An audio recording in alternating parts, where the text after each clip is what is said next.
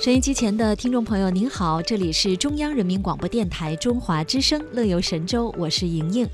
各位好，我是白强，很高兴在每天上午的十一点十分，晚上的二十二点十分，收听来自北京的声音。嗯，那么在今天节目的一开始呢，要和大家聊一聊安徽的黄山。哦哦，其实说到黄山呢，相信呃很多听我们节目的台湾朋友都并不陌生了，嗯，因为它是闻名世界的山，而且呢是有四绝。没错，嗯这四绝给大家留下了非常深刻的印象，也是闻名世界的，像什么以奇松啊、怪石啊、云海啊、温泉，就是黄山的四绝。嗯，近年来呢，黄山风景区也是大力的推进智慧景区的建设，取得了生态效益和经济效益的双丰收。那说到智慧景区呢，现在也是成为黄山的一张亮丽的新名片。没错，呃，因为呢，信息化的网络，据说现在已经是覆盖了黄山的全山。哇，哦，有那个智能的视频监控系统，还有手机导览系统，以及客流量的分析预测系统，还有旅游二维码综合服务平台。走进这里呢，会有一个又一个信息化的。嗯，这种成果让人应接不暇，嗯好像呢就进入了一些数字的世界。那么，在黄山风景区的指挥中心的大屏幕上，嗯，可以看到一些景区的客流量啊，还有车流量以及天气变化等等，很多数据都一目了然。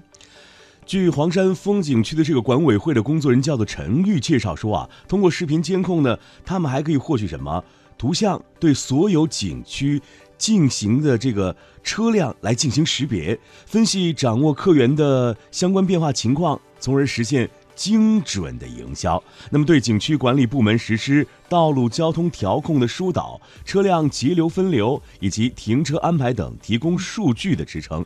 那么，据我们了解啊，黄山风景区的智慧化工程已经建设四十七个系统，分为这个资源保护、啊、旅游服务啊、经营管理、安全防范和持续发展五大类，建成了覆盖全山的信息化网络。嗯，我想这对于游客朋友来说是一个非常好的消息，而且呢，现在扫一扫就可以马上游黄山了。太方便了。这个码就是数码的码，嗯信息码的码。那么在上个月的二十五号上午呢，黄山风景区呢是下起了绵绵细雨。来自福建的王先生和妻子呢就通过扫描二维码买到了当天进山的门票。呃，现在呢扫码就能买票，不用排队，节省时间，非常的方便。是非常的便捷。之外呢，我们也了解到啊，在今年的一月份呢，黄山风景区啊，马上游黄山的智慧旅游服务平台也是正式上线了。那么游客就通过手机微信或者是支付宝的扫码，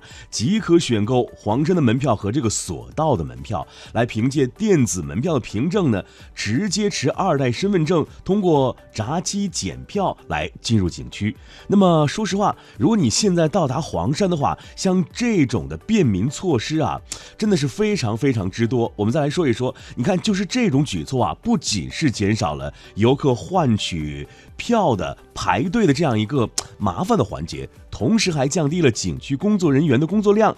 更重要的是，这提高了景区工作人员的工作效率。嗯，那么说到旅行，刚才说呢，通过现在这种电子信息化，呃，不需要排队就可以取得门票，就非常的方便。是，除此之外呢，我们去一个地方旅游，还想深入的了解这个地方的一些文化，除了观看一些自然景观，嗯那么同样是利用二维码，在这方面，黄山景区也是做足了文章。他把黄山呢所有的旅游知识，还有历史文化故事等等这样的信息。将会加以整合，将来呢，游客只需要利用手机来扫呃扫描这个景区内的二维码的这个牌子，嗯就可以轻松的感受到这里的自然景观，非常的雄伟，非常的壮观。当然呢，还有博大精深的文化气息。是，那么说到这里啊，我们告诉收音机前的各位听众朋友，值得一提的就是啊，游客通过扫码进入景区的智能导览系统之后啊，可以体验自动定位、手绘地图导览、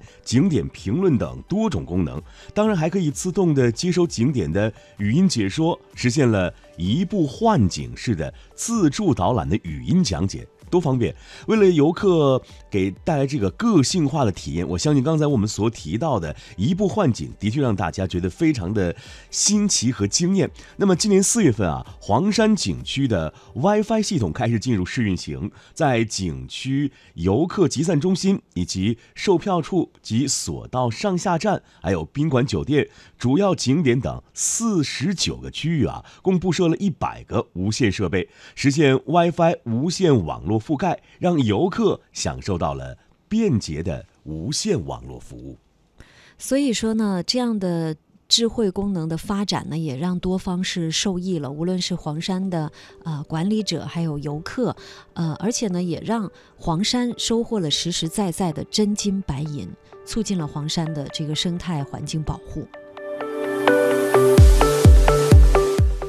好了，今天的开场话题就到这里。那么接下来的环节呢，莹莹和白强要给大家介绍一下今天的乐游神州有哪些精彩的节目呈现给您。首先呢，行脚台湾单元呢，一起来听记者亚平的采访，品味台中香菇主题游之到访菇神景观餐厅。今天的微言微语呢，让我们一起来刷新今天的网络微博，一起来听一听大家还在说些什么。那如果还有时间的话呢，我们还会有更多精彩的内容与您一一分享。节目就为您介绍到这里，一首歌曲之后，开始我们今天的捷运，开始我们今天的乐游之旅吧。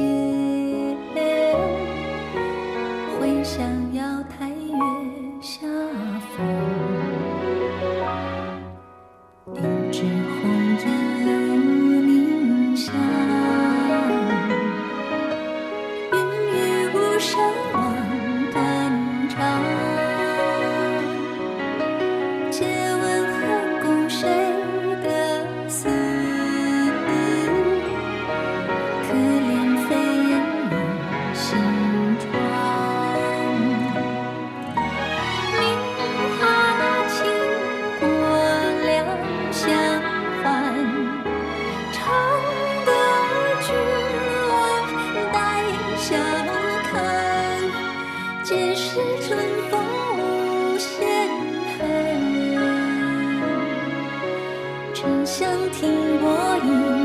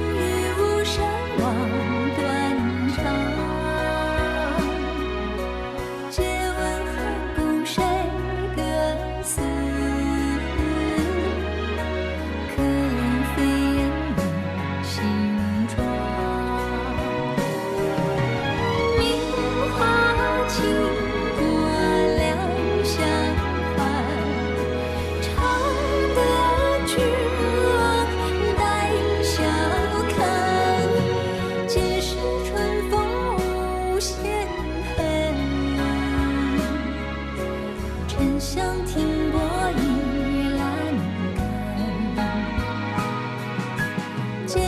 春风无限恨沉香停泊倚栏杆